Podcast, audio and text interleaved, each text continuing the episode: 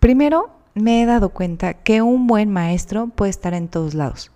Por eso, casi siempre, de una manera discreta, doy el primer paso, para hacer sentir a la otra persona segura de que puede compartir su información sin sentirse juzgada o juzgado. Así fue como este libro llegó a mí. Estábamos en una reunión familiar y un hombre alto de 1,90 aproximadamente le gustaba ejercitarse y aunque en apariencia siempre tenía un porte rudo y una cara dura, era una persona amena y agradable. Pese a las pocas veces que lo llegábamos a ver, lográbamos entablar conversaciones interesantes. En esta plática en particular, comenté acerca de mi sorpresa de que una maestra tan preparada me hubiera recomendado el libro El Secreto y que ahora estaba ávida de tener más información, pero siendo honesta no sabía por dónde seguir. Y él me contestó, uff, ese libro es solo el comienzo, es la punta del iceberg. Si te gustan esos temas, seguro te gustará Neil Donald Walsh. Es una persona que pasó por una vida realmente complicada, tuvo un accidente que lo dejó con una lesión fuerte en el cuello, sin trabajo, sin casa donde dormir, eh, sin familia y sin dinero. Fue indigente por un tiempo y en un momento de catarsis este hombre eh, decide hacer una carta para quejarse, para saber a quién fregados le tenía que reclamar toda una vida llena de sufrimiento. Y así es como empieza este hermoso libro que lleva por título Conversaciones con Dios. ¿Te consideras una persona de mente abierta que busca constantemente aprender y crecer? ¿Te gusta escuchar diferentes perspectivas que aportan a tu despertar en este mundo? Entonces este podcast es para ti.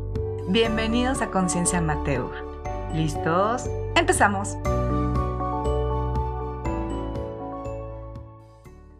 En un momento de catarsis, Neil Walsh decide escribirle una carta a Dios. Era una carta llena de rencor, confusiones, condenas. Además, estaba llena de preguntas como ¿qué había hecho para merecer una vida de lucha constante? Y al terminar y haber encontrado este desahogo profundo, se dio cuenta que de alguna forma no podía tirar la pluma y que desde su inconsciente se, se plasmó otra pregunta. ¿Realmente quieres una respuesta a todas estas preguntas o solo te estás desahogando? Y un poco desconcertado, todo pasó por su mente en una fracción de segundo. Llegó a la conclusión de que tanto se estaba desahogando como que necesitaba respuestas. Y antes de darse cuenta, había iniciado una de las conversaciones más asombrosas. Había empezado a tomar dictado de esa clarísima conversación con Dios. Y empieza con cosas tan sencillas de ¿Cómo habla Dios? ¿Y a quién le habla? Y la respuesta que recibió fue, les hablo a todos, todo el tiempo. La pregunta no es a quién le hablo, sino quién me escucha.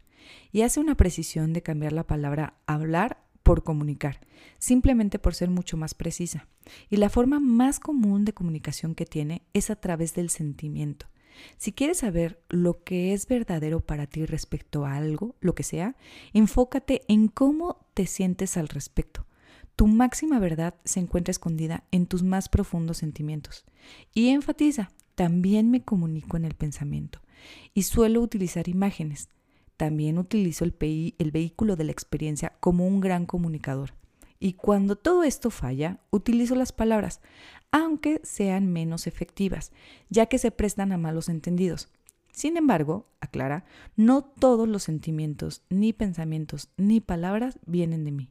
Los míos siempre son tus pensamientos más elevados, tus palabras más puras, tus sentimientos más grandes. Cualquier cosa menos que esto es de otra fuente. El pensamiento más elevado es siempre ese pensamiento que te da alegría. Las palabras más puras son las que contienen verdad y el sentimiento más grande es aquel al que llamas amor. Alegría, verdad, amor. Pero el mensajero más poderoso es la experiencia. El mundo no estaría en su condición actual si tan solo escuchara a tu experiencia. El resultado de no escucharla es que se revive una y otra vez. De lo que puedes estar seguro es que sí te llegará el mensaje, tarde o temprano, eso sí, no te forzaré porque te he dado libre albedrío y nunca, nunca te quitaré eso. Y pues la verdad, un tanto desconcertado, se hace una pregunta obligada que hasta yo como lector me hice. ¿Cómo puedo saber que esta comunicación es con Dios? ¿Cómo sé que no es solo mi imaginación? Y la respuesta que le da, que hasta me hace sacar como una sonrisa, es ¿cuál es la diferencia? ¿No ves que podría trabajar fácilmente a través de tu imaginación como de cualquier otra cosa? Y enseguida aprovecha para hacer la siguiente pregunta. Y entonces, ¿con quién se comunica Dios? ¿Hay personas especiales? ¿Hay momentos especiales? Y la respuesta es, todas las personas y todos los momentos son los mejores, pero puede ser un tanto complicado, sobre todo cuando escuchas lo que otras personas piensan que me han escuchado decir. Así que decides que tú no tienes que pensar nada y ese es el camino fácil que muchos toman, aceptar la interpretación de otros. Has decidido que otros me han escuchado en todos los temas y prefieres escucharlos a ellos. Y bueno, pues eh, a esto continúa como esta serie de preguntas de, entonces, ¿cuáles son las fuentes acreditadas?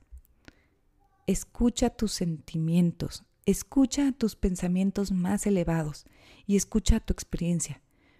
Cuando cualquiera de estos difiera de lo que han dicho tus maestros o de lo que has leído en tus libros, olvida las palabras. Recuerda que las palabras son las proveedoras menos confiables de la verdad. Bueno, ok, lo acepta y empiezan como estas preguntas de, ahora que tengo esta comunicación, pues quiero saber cómo puedo pedir lo que quiero. A lo que responde, recuerda que el pensamiento sobre algo es creativo y la palabra es productiva. Así que tu pensamiento y tu palabra juntos son magníficamente efectivos para crear tu realidad. Aquí una aclaración importante, porque no podrás tener eso que pides, ni podrás tener todo lo que quieres, pero es porque es tu propia petición una declaración de carencia. El que digas que quieres una cosa solo funciona para producir esa precisa experiencia, querer.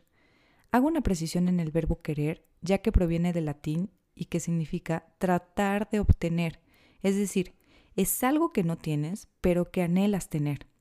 La oración correcta, por tanto, nunca es una oración de súplica, sino una oración de gratitud. Ahora, ¿qué pasa si estoy agradecido con Dios por algo anticipadamente y nunca se da? Eso podría llevar a la desilusión y a la amargura. La gratitud no puede usarse como herramienta para manipular a Dios. No puedes mentirte a ti mismo. Tu mente conoce la verdad de tus pensamientos.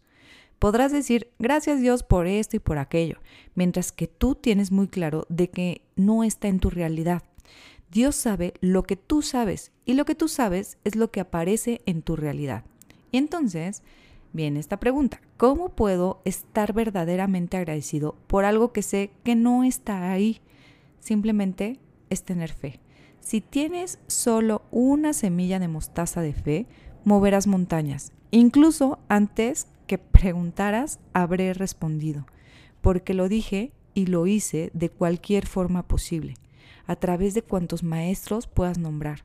Lo que sea que elijas, al elegirlo en mi nombre, así será.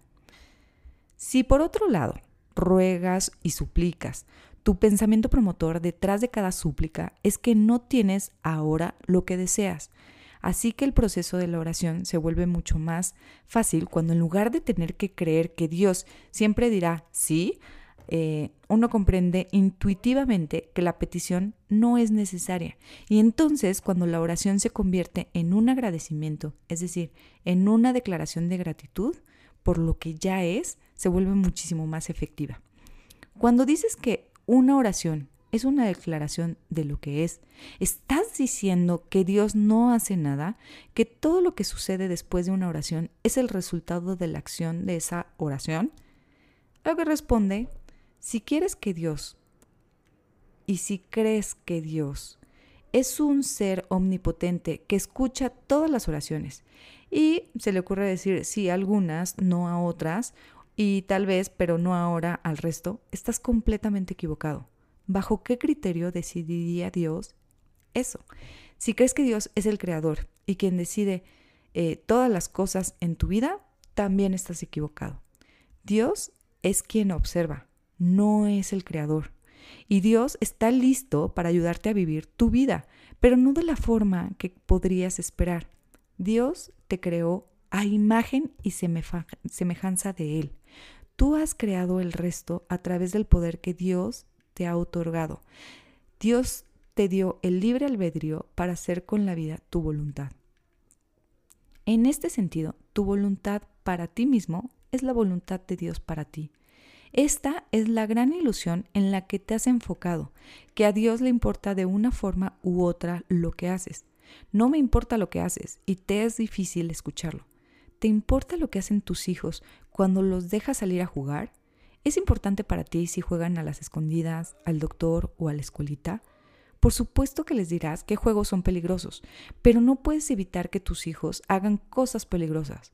No siempre, no para siempre. El padre sabio es el que sabe esto. Sin embargo, el padre nunca deja de importarle, pues el hijo.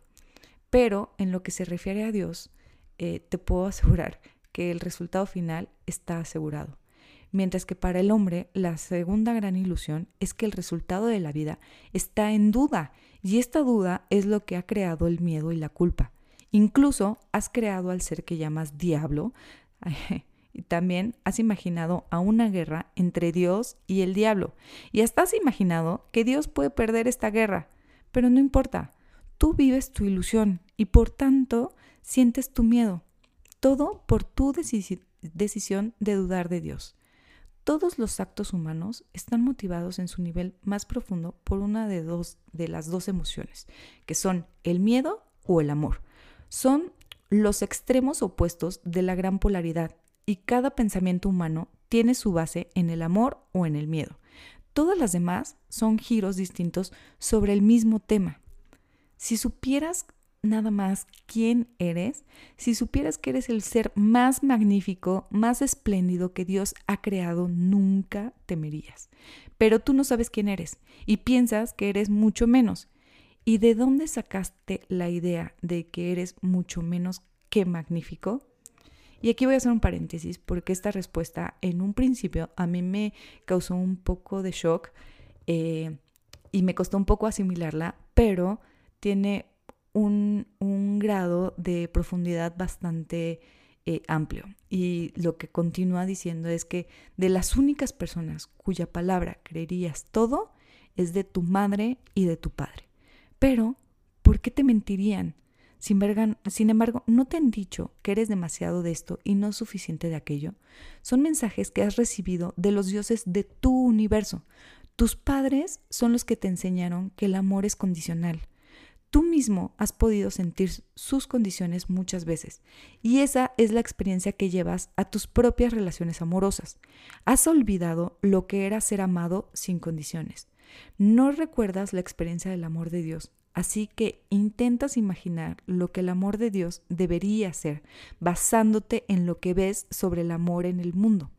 Así has inventado un Dios que juzga y que también recompensa o castiga. Sin embargo, no tiene nada que ver con quién soy. Has creado una realidad basada en el miedo, radicada en la idea de un Dios temible y vengativo, pero eh, negar, ese pensamiento sería romper con toda tu teología.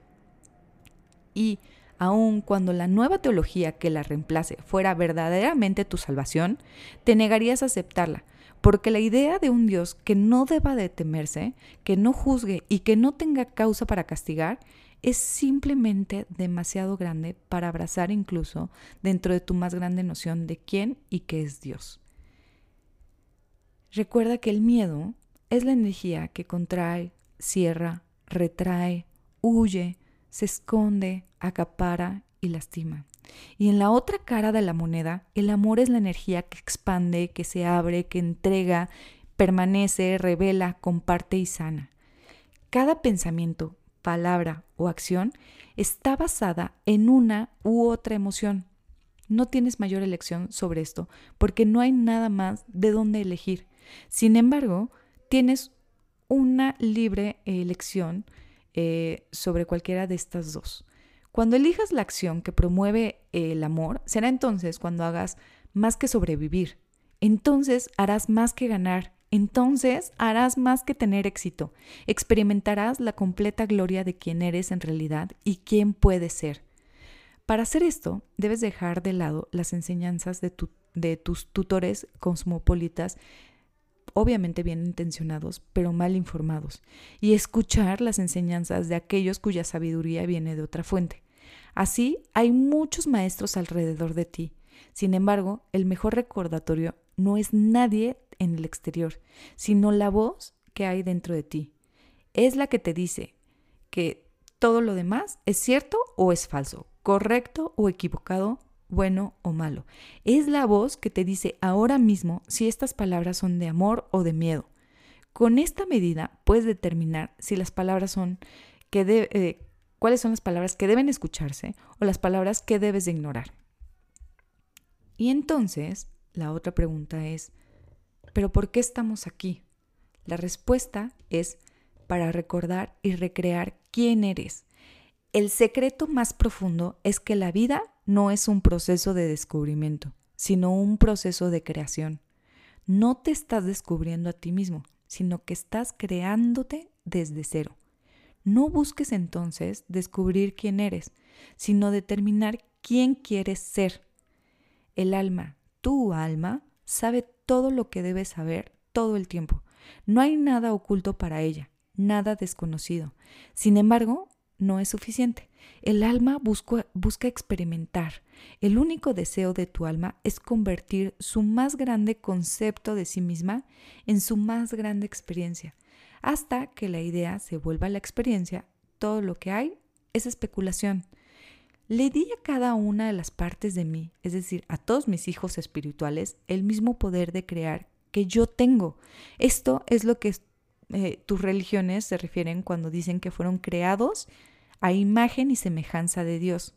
Significa que nuestra esencia es la misma. Estamos compuestos de lo mismo. Es más, somos lo mismo con todas estas propiedades y habilidades idénticas, incluyendo la habilidad de crear una realidad física a partir de nada. Mi propósito eh, fue al crearlos conocerme, conocerme a mí mismo como Dios. No tengo forma de hacer esto sino a través de ustedes. Mi propósito para ustedes es que ustedes se conozcan a sí mismos como yo. Recuerda, tú pediste esta explicación. La has estado esperando durante años. Lo has pedido en términos sencillos, no en doctrinas teológicas ni en teorías científicas, y al haberla preguntado, la recibirás. Saber algo y experimentarlo son dos cosas completamente diferentes. El espíritu anhelaba conocerse a sí mismo empíricamente, así como yo, así que tracé un plan. Es la idea más extraordinaria de todo el universo y la colaboración más espectacular ustedes como espíritu puro entrarían al universo físico, siendo la única forma de conocer empíricamente lo que se sabe conceptualmente. Y una vez en el universo físico podrían experimentar lo que saben de sí mismos. Pero primero debían conocer lo opuesto. Para explicarlo sencillamente, no podían conocerse a sí mismos eh, como algo alto a menos que se, volvieran conscientes de lo bajo. No podían experimentar la parte de ustedes que llaman gordo, a menos que también conocieran lo delgado. Al llevarlo a una lógica final, no puedes experimentarte a ti mismo como lo que eres hasta que hayas encontrado con lo que no eres. Y el conocimiento máximo es conocerte a ti mismo como el creador. En un sentido, primero tienes que no ser para poder ser. ¿Me sigues? Al entrar al universo físico, renunciaste a tu recuerdo de ti mismo. Esto te permite elegir quién eres. El ser se logra solo después de la experiencia y obviamente después de la evolución de esta. Saber, experimentar y ser. Esta es la Santísima Trinidad, el trío que es de Dios. Es el patrón divino, la relación tres en uno se encuentra en todas partes en los reinos de lo sublime. Algunos de sus religiosos han descrito la verdad triple como Padre, Hijo y Espíritu Santo. Algunos de sus psiquiatras usan los términos supraconsciente, consciente y subconsciente. Algunos de sus espiritualistas dicen mente, cuerpo y espíritu. Algunos de sus científicos dicen energía, materia y éter. Al discutir el tiempo, eh, el tiempo hablas de tres temporalidades, pasado, presente y futuro. De manera similar, hay tres momentos en tu percepción, antes, ahora y después. En términos de relaciones espaciales, ya se ha considerado los puntos en el universo y los reconoces como aquí, allá y el espacio en medio de los dos. Ahora, déjame decirte una cosa. La enfermedad y las epidemias son opuestas a la salud y al bienestar y se manifiestan en tu realidad por tu deseo. No puedes estar enfermo sin que en algún nivel te hayas provocado estarlo. Y puedes estar bien de nuevo en un momento solo por decidir estarlo. Las profundas decepciones personales son respuestas elegidas. Y las calamidades mundiales son el resultado de conciencias mundiales. Y te preguntas si yo elegí estos eventos, que si es mi voluntad y mi deseo que ocurran, la respuesta es que yo no deseo que estas cosas sean, simplemente te observo hacerlo y no hago nada para detenerlas, porque hacerlo sería impedir tu voluntad. No condenes todo lo que llamas malo en el mundo. Mejor pregúntate qué de eso has juzgado como malo y qué quisieras cambiar. Pregúntate qué parte de, de mi yo quiero experimentar ahora frente a esta calamidad. Todos los eventos solo se presentan a sí mismo como oportunidades para que decidas y seas quien eres. Esto es cierto para cada alma, así que no hay víctimas en el universo, solo creadores. Todos los maestros que han caminado por este planeta lo sabían. No juzgues entonces el camino, eh, el camino kármico caminado por otro. No envidies su éxito, no compadezcas el fracaso, pues no sabes lo que es el éxito ni el fracaso en el, en el recuento del alma. ¿Es una muerte una calamidad si salva la vida de miles? ¿Y es la vida un evento alegre si ha causado nada más que pena? Evita los juicios y también evita las etiquetas porque mientras haces lo que sea que estés haciendo, no debes de juzgar ni tomar estas etiquetas. No olvides quién eres en cada momento, sobre todo cuando te veas rodeado de lo que no eres. Alaba la creación, incluso cuando busques cambiarla. Debes saber que lo que haces en el momento de tu más grande prueba puede ser tu más grande triunfo, pues la experiencia que creas es una declaración de quién eres y quién quieres ser. Viniste a esta vida no tienes nada que aprender, solo tienes que demostrar lo que ya sabes. En la demostración lo harás funcionar y te crearás nuevamente a través de tu experiencia. Así justificas la vida y le das un propósito, así la vuelves sagrada. Y aunque a muchos les sorprenda, en el mundo no hay víctimas ni villanos, y tampoco eres una víctima de las decisiones de otras personas. Hasta cierto punto, todos han creado eso que dicen detestar y al haberlo creado lo han elegido. Mientras alimentes la noción de que hay algo o alguien más que está ahí afuera haciéndolo contra ti, te quitas poder para hacer algo al respecto. Solo cuando dices yo hice esto, puedes encontrar el poder para cambiarlo. Piénsalo. Es mucho más fácil cambiar lo que estás haciendo que cambiar lo que otros están haciendo. El primer paso para cambiar cualquier cosa es saber y aceptar que has elegido que sea así. Busca entonces crear el cambio, no porque algo esté mal, sino porque ya no es un indicador adecuado de quién eres. En el más amplio sentido, todas las cosas malas que suceden son elección tuya. El error no es elegirlas, sino llamarlas malas, pues al hacerlo te llamas a ti mismo malo, puesto que tú las creaste. Las calamidades y los desastres naturales del mundo, sus tornados y huracanes, volcanes e inundaciones, sus problemas físicos, no son una creación tuya específicamente. Lo que tú sí creas es el grado en que estos eventos tocan tu vida. Estos eventos se crean por la conciencia combinada del hombre, todo el mundo se está co-creando y produce estas experiencias. Así es como se crea colectiva e individualmente la vida. La forma de reducir el dolor que asocias con las experiencias y los eventos terrenales es cambiar la forma en que los contemplas.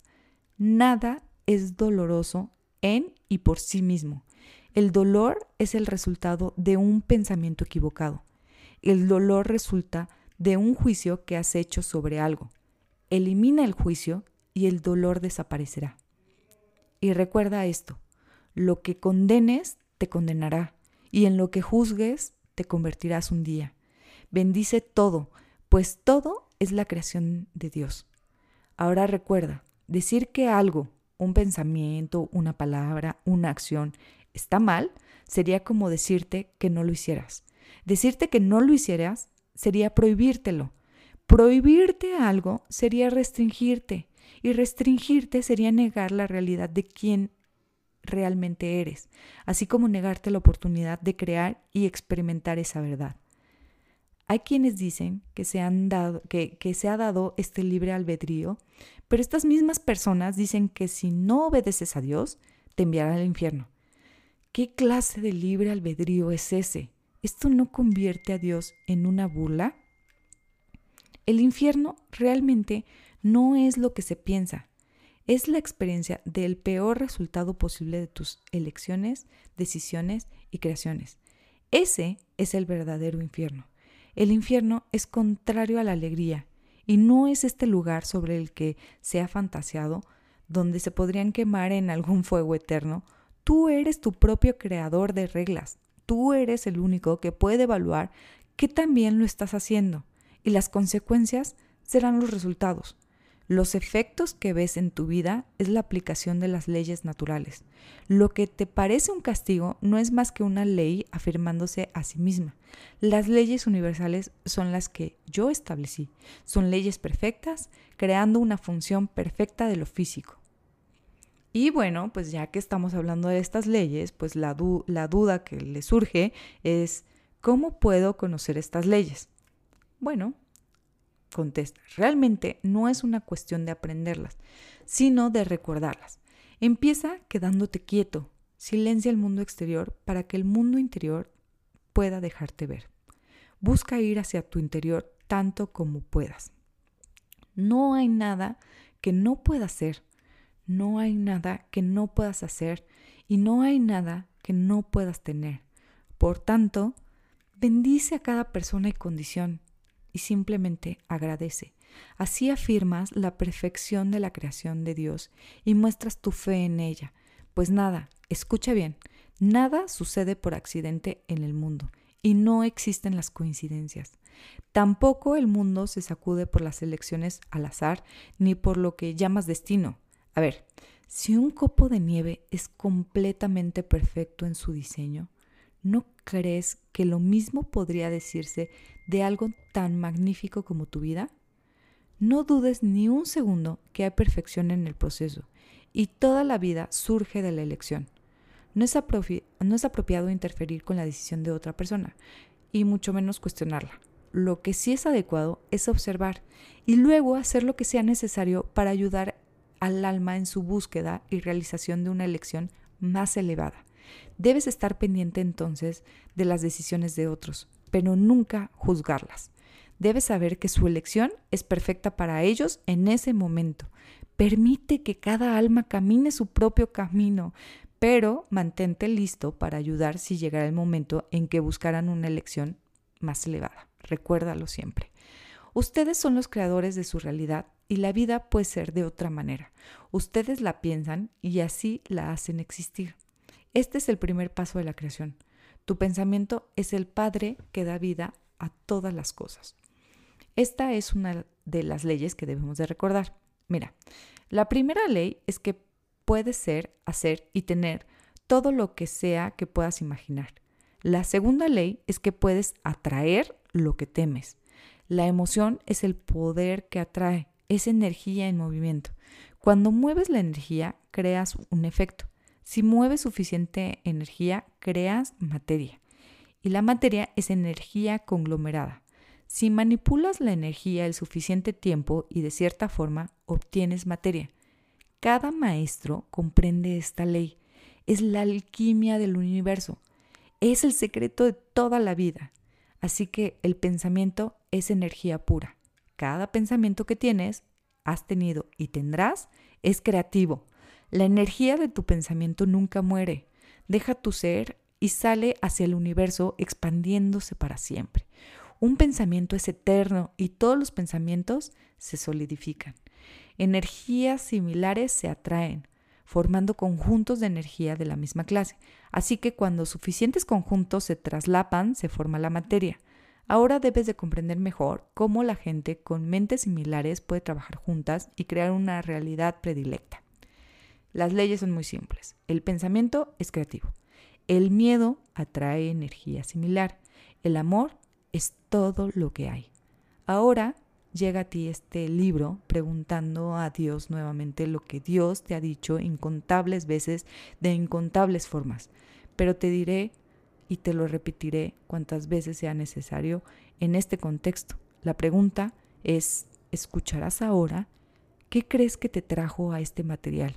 ¿Cómo es que llegó a tus manos? No hay coincidencias en el universo.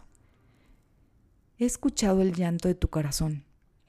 He visto la búsqueda de tu alma. Sé qué tan profundo es tu deseo de la verdad. Lo has pedido en el dolor y en la alegría. Me has suplicado incesantemente que me muestre, que me explique, que me revele. Lo estoy haciendo aquí, en palabras tan simples que no puedes malinterpretar. Así que, adelante, pregúntame lo que sea, lo que sea. Yo planearé darte respuesta. Utilizaré el universo entero para hacerlo. Este material está lejos de ser mi única herramienta. Puedes hacer una pregunta. Luego, deja este material, pero observa, escucha, escucha las palabras de la siguiente canción, la información en el siguiente artículo que leas, la trama de la siguiente película que veas el encuentro casual de la siguiente persona que conozcas o el murmullo del siguiente río que veas, de la siguiente brisa que acaricie tu oído.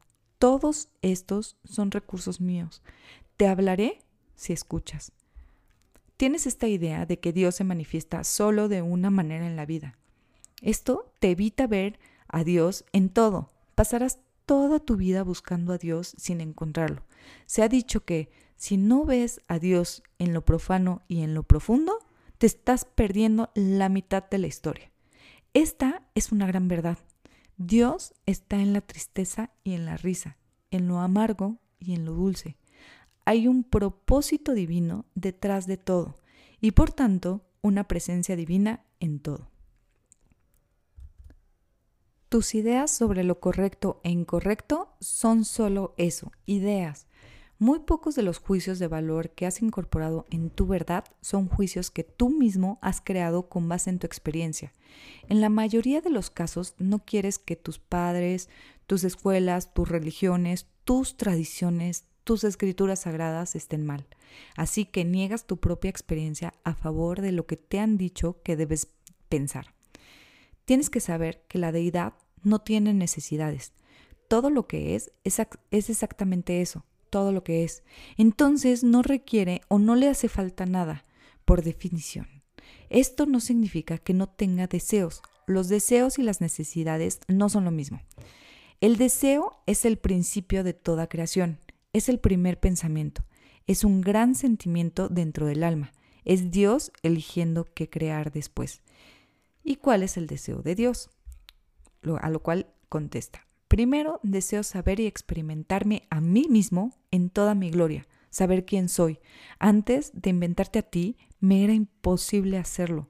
Segundo, deseo que sepas y experimentes quién eres en realidad, a través del poder que te di para crearte y experimentarte a ti mismo.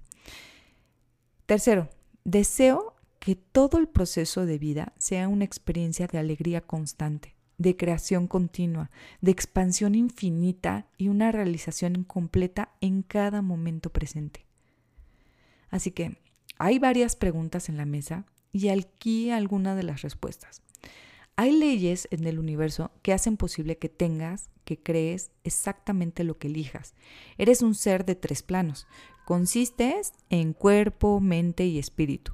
También se podría llamar lo físico, lo no físico y lo metafísico. Esta es la Santísima Trinidad y ha recibido muchísimos nombres. Algunos de los teólogos lo han llamado Padre, Hijo y Espíritu Santo, los psiquiatras lo reconocen eh, o reconocen este triunvirato y lo llaman consciente, subconsciente y supraconsciente. La ciencia lo llama energía, materia y antimateria. El tiempo se divide en pasado, presente y futuro. El espacio se divide en tres, aquí, allá y el espacio de en medio. El proceso de creación empieza con el pensamiento, una idea, una concepción, una visualización. ¿Por qué es tan difícil de creer si todo lo que ves en algún momento fue la idea de alguien más. Nada existe en tu mundo que no existirá primero como pensamiento puro. El pensamiento es el primer nivel de creación. Luego viene la palabra. Cada cosa que dices es un pensamiento expresado. Posterior viene la acción. La acción es la creación divina o la experiencia de Dios. ¿Quieres que tu vida realmente despegue? entonces cambia tu idea sobre ella, cambia tu idea sobre ti, piensa, habla y actúa con el Dios que eres. Por supuesto, esto te separará de muchos de tus prójimos. Tu nuevo nivel de conciencia atraerá personas con este nuevo nivel de conciencia. Primero, ve hacia el pensamiento más elevado que tienes de ti mismo. Imagina eh, la persona que te gustaría ser y cómo te comportarías y cuál sería tu pensamiento diario. ¿Ves alguna diferencia entre esa proyección y lo que haces y dices actualmente? Ahora, al haber visto las diferencias entre dónde estás y dónde quieres estar, empieza a cambiar de manera consciente tus pensamientos, tus palabras y las acciones para empatar con esa visión mayor. Requerirá un esfuerzo mental y físico tremendo. Conllevará un monitoreo constante, eh, momento a momento, de cada uno de tus pensamientos, palabras y acciones. Involucrará una toma de decisiones continua y de manera consciente. Cuando tengas un pensamiento que no esté alineado con tu mejor visión, cámbialo por un nuevo pensamiento, ahí mismo, en ese momento. Cuando digas algo que está fuera de sincronía con tu más grande idea, haz una nota mental para no volver a decirlo nunca más. Cuando hagas, eh, hagas algo que discrepa con tu mejor intención, decide que sea la última vez y si puedes, arregla las cosas con quien estuvo involucrado. Lo primero que debes comprender sobre el universo es que ninguna condición es buena o mala, solo es simplemente es. Así que deja de hacer juicios de valor. La segunda cosa que debes saber es que todas las condiciones son temporales. Nada permanece igual, nada permanece inalterado. Hacia dónde cambie depende 100% de ti. Pero la pregunta que viene después es, ¿Cómo puedo escuchar mejor a mi alma? Si el alma es la que manda realmente, ¿cómo puedo asegurarme de recibir la información correcta? Y la respuesta es, lo primero que puedes hacer es tener muy claro lo que busca el alma y dejar de hacer juicios al respecto. Lo que busca el alma es el sentimiento más grande de amor que puedas imaginar. El alma busca el sentimiento. Aquí una sencilla analogía. El amor perfecto es el sentimiento, lo que el blanco perfecto es al color. Muchos piensan que el blanco es la ausencia del color, y no es así, es la inclusión de todos los colores. El blanco es cada uno de los colores que existen, y es este color combinado. Asimismo, el amor no es la ausencia de una emoción como odio, ira, celos, envidia, sino es la suma de todos los sentimientos, es la suma total. Entonces, para que el alma experimente el amor perfecto, debe experimentar cada sentimiento humano. Y se resume en esta frase. El propósito del alma humana es experimentarlo todo para que pueda hacerlo todo. ¿Cómo puedes estar arriba si nunca has estado abajo? ¿O cómo puedes estar a la izquierda si nunca has estado a la derecha? ¿Cómo puedes identificar lo caliente si no conoces lo frío? Obviamente, el alma no puede elegir ser algo si no hay nada de donde escoger. El alma, por lo tanto, nunca condena lo que no es grandioso, sino lo bendice viendo en él una parte de sí misma que debe existir para que otra pueda manifestarse. El, trabajo del alma, por supuesto, es hacer que elijamos la grandeza, sin condenar lo que no eliges. Sin embargo, muchas veces hacemos algo peor que condenar. Buscamos hacer daño a lo que no elegimos. Buscamos hasta destruirlo. Si hay algún pensamiento que nos contradiga, lo ridiculizamos. ¿Te suena? Así que eh, sanar es el proceso de aceptarlo todo, luego de elegir lo mejor. No puedes elegir ser el sentimiento más grande y perfecto si no hay nada más de donde elegir. Tu alma va a experimentar eh, y va a buscar experimentar el amor perfecto.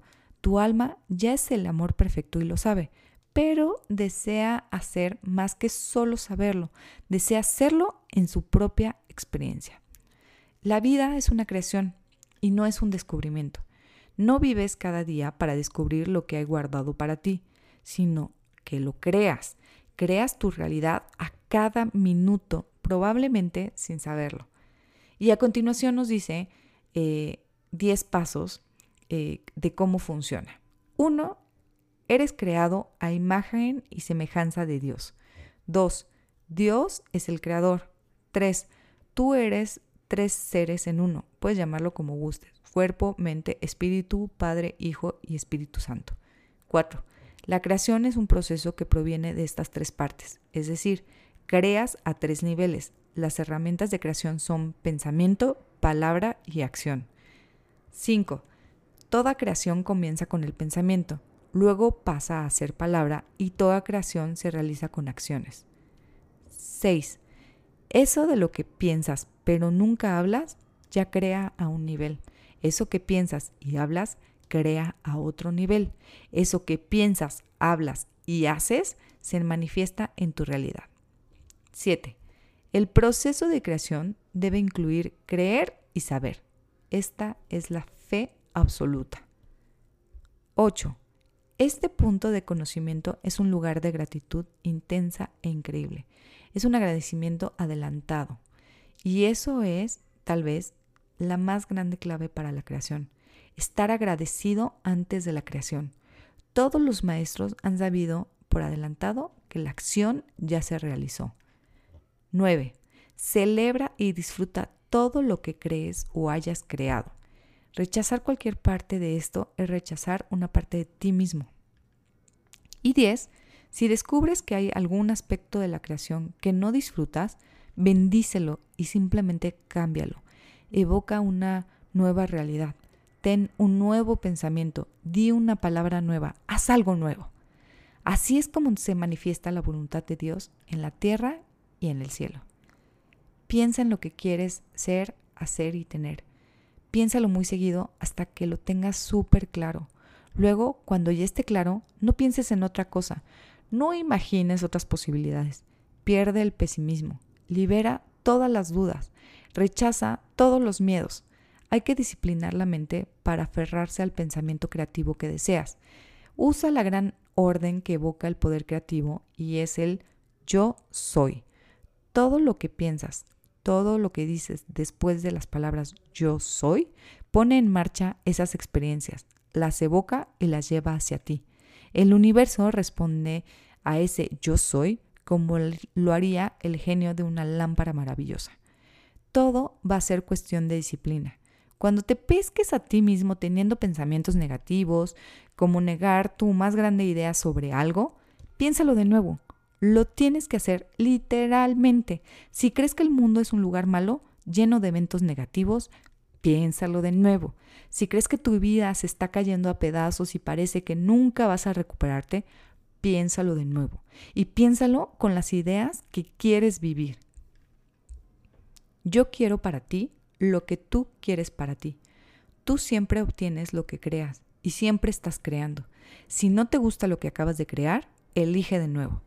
La iluminación es la comprensión de que no hay a dónde ir, nada que hacer y nadie quien debas ser excepto exactamente quien eres ahora mismo. El cielo no es un lugar, el cielo es ahora, es aquí, la ironía es que la mayoría de la gente piensa que tiene que dejar el lugar donde está para llegar hacia donde quiere ir, y así dejan el cielo para llegar al cielo y acaban pasando por el infierno.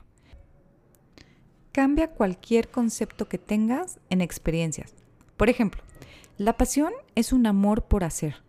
Hacer es ser, es experimentar.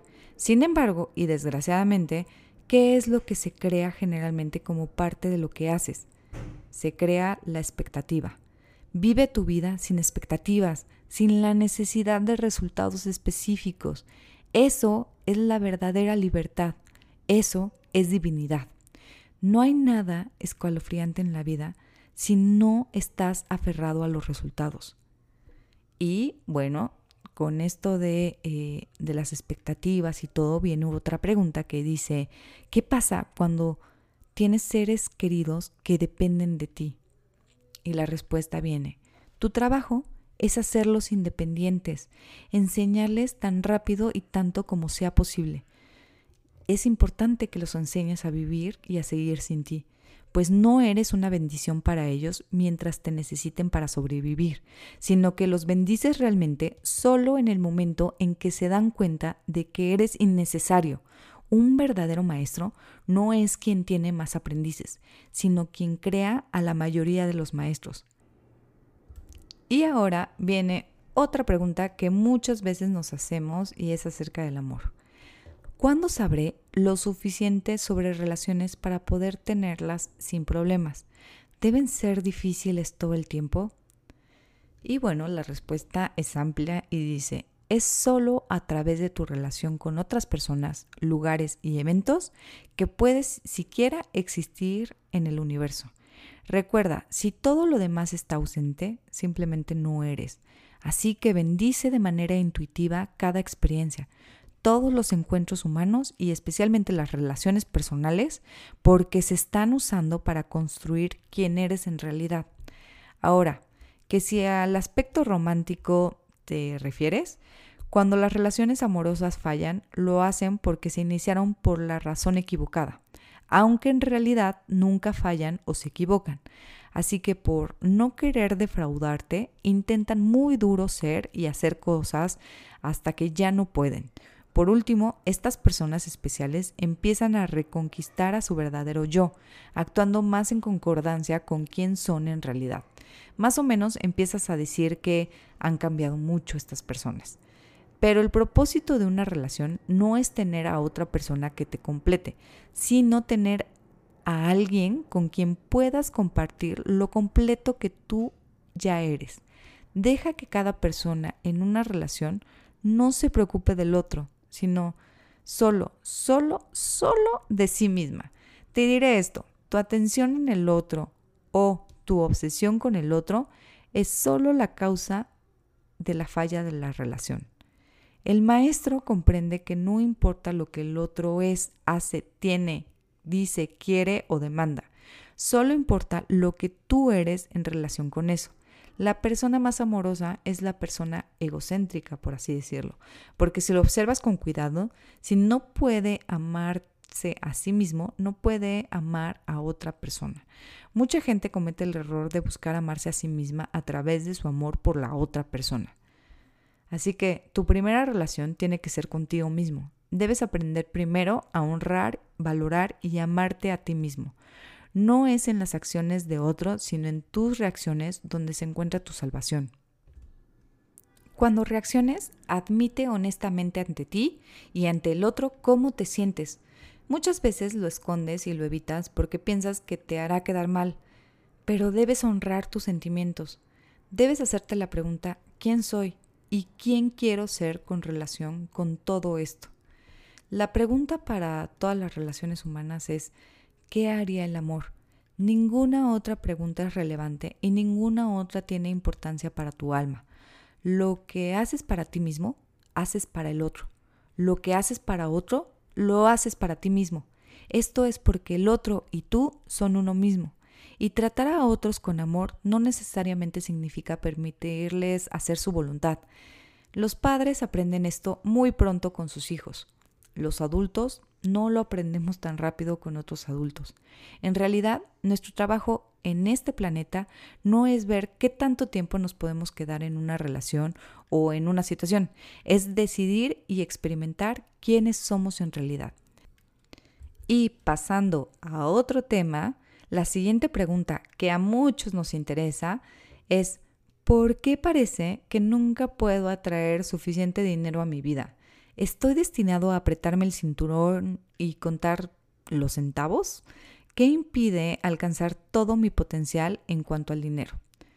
Bueno, el problema es la falta de comprensión de los principios de la abundancia. Usualmente tenemos un falso juicio sobre lo que es bueno y qué es malo. Un ejemplo es que casi todos piensan que el dinero es malo y que Dios es bueno. Por ende, en tu sistema de pensamiento, Dios y el dinero no se llevan. Esto se vuelve interesante porque entonces hace que se te dificulte recibir dinero por cualquier cosa buena. No eres el único que piensa así. De hecho, toda tu sociedad lo cree. Así que tus maestros cobran una miseria y tus strippers una fortuna. Los líderes ganan tan poco comparados con deportistas que se sienten que deben robar para cubrir la diferencia. El pensamiento equivocado es tu idea sobre el dinero. Lo amas y sin embargo dices que es la raíz de todo mal. Lo adoras y dices que es una persona asquerosamente rica. Y si una persona se vuelve rica haciendo cosas buenas, inmediatamente sospechas. En tu mente, una persona que elige un llamado más elevado debe tener la paga más baja. Recuerda, los pensamientos son creativos, así que si piensas que el dinero es malo, pero tú eres bueno, pues ya puedes ver dónde está el conflicto. Así que tenemos esta gran ambivalencia sobre el dinero. Parte de ti lo rechaza y parte de ti resiente no tenerlo. Ahora el universo no sabe qué hacer con esto porque ha recibido dos pensamientos completamente diferentes de tu parte. Así que tu vida en cuanto al dinero empieza a dar tropezones. Y por cierto, tienes otro pensamiento que es un pensamiento raíz sobre el dinero el cual dice que no hay suficiente. Este pensamiento lo tienes súper arraigado. De hecho, este pensamiento raíz es sobre casi todo. Cuando el pensamiento es negativo, tienes que encontrar una forma de romper con ese círculo vicioso. Lo primero que debes hacer es revertir el viejo paradigma de pensamiento, palabra o acto.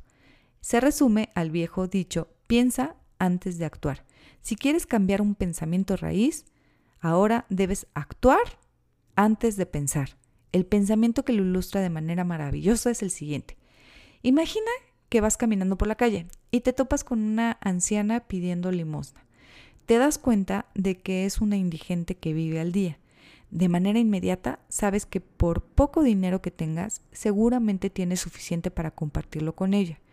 Tu primer impulso es darle unas monedas. Incluso hay una parte de ti que está lista para sacar algún billete de 20, incluso de 50. ¿Qué importa? Hazle el día, anímala. Entonces el pensamiento llega y te dice, ¿qué? ¿Estás loco? Solo tenemos 100 pesos para todo el día y tú quieres darle 50. Así que empiezas a buscar el billete de 20. Y de repente llega otro pensamiento. Oye, oye, ¿qué pasa? Dale algunas monedas y vámonos. Intentas en vano encontrar pesos y encuentras alguno por ahí, pero para entonces ya la pasaste y es demasiado tarde para regresar. La anciana no obtiene nada y tú tampoco obtienes nada. En lugar de la alegría de conocer tu abundancia y compartirla, ahora te sientes tan pobre como la mujer. Así que la próxima vez decide actuar antes de pensar. Dale el dinero, tú lo tienes y hay más de donde vino. Te diré esto, la existencia atrae la existencia y produce la experiencia. Y mucho cuidado con la palabra quiero, porque el querer es la ausencia de tener. En ese caso, en lugar de pensar quiero éxito, piensa tengo éxito.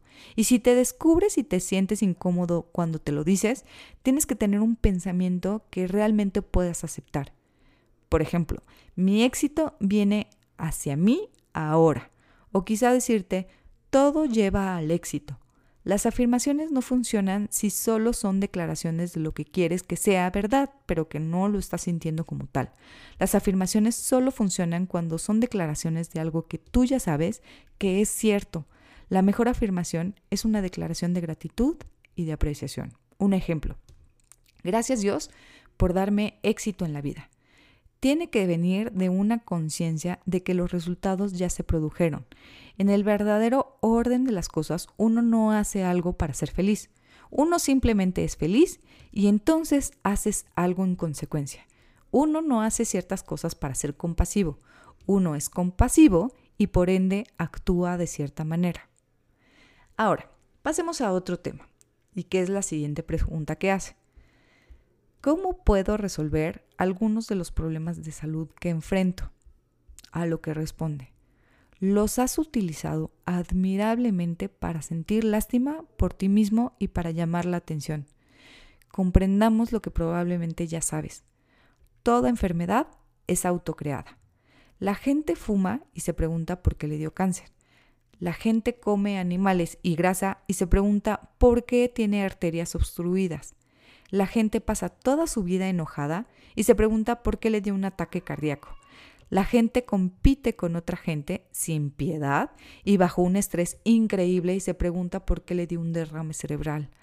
La verdad, no tan obvia, es que la mayoría de las personas se preocupa de sí mismas hasta matarse. La preocupación es la peor forma de actividad mental que existe. Eso junto al odio, que es profundamente autodestructivo. Estos sentimientos crean reacciones bioquímicas que dañan el cuerpo, produciendo eh, de todo, desde indigestión hasta ataques cardíacos. Y, aunque suene repetitivo, nada ocurre en tu vida, nada que no haya sido un pensamiento primero. Los pensamientos son como magnetos atrayendo efectos hacia ti. Los pensamientos pueden ser directos o indirectos a la enfermedad. Puede ser de los que dicen, mi vida siempre es un desastre, soy un perdedor, estoy cansado de mi vida. Los pensamientos son una forma de energía muy sutil pero extremadamente poderosos. Puedes resolver algunos de estos problemas de salud, como los llamas, al resolver problemas en tu pensamiento. Pero por favor, cuídate más. A veces cuidas más tu auto que tu propio cuerpo. Las condiciones bajo las que le pides a tu cuerpo que sobreviva son horribles. No tienes voluntad para vivir. Si alguna vez prendiste un cigarro en tu vida, tienes poca voluntad de vivir. No te importa lo que le haces a tu cuerpo. Y si alguna vez has ingerido alcohol, tienes muy poca voluntad de vivir. El cuerpo no fue creado para soportar el alcohol. Afecta la mente. Actualmente, ustedes los humanos usan su cuerpo entre 50 y 80 años. Algunos menos, algunos más, pero no la mayoría. El cuerpo fue diseñado para durar mucho más. Es más, el cuerpo fue diseñado para durar para siempre. ¿En verdad crees que lo mejor que Dios pudo hacer que lo mejor que se le pudo ocurrir es un cuerpo que pudiera durar 60, 70, 80 años? ¿Crees que ese es el límite de mi habilidad? Les diré esto. Se supone que no deberían morir. Y así es como terminamos un resumen más en Conciencia Amateur. Espero que lo hayan disfrutado tanto como yo al hacer este resumen. Les mando un abrazo y los espero para la próxima. Gracias. Gracias por compartir conmigo este proyecto. Mi nombre es Yuria Inesa y te espero en 15 días para hablar de otro gran libro. No olvides seguirme en Facebook como Conciencia Amateur. Cambia tu vida al cambiar de perspectiva. Adiós.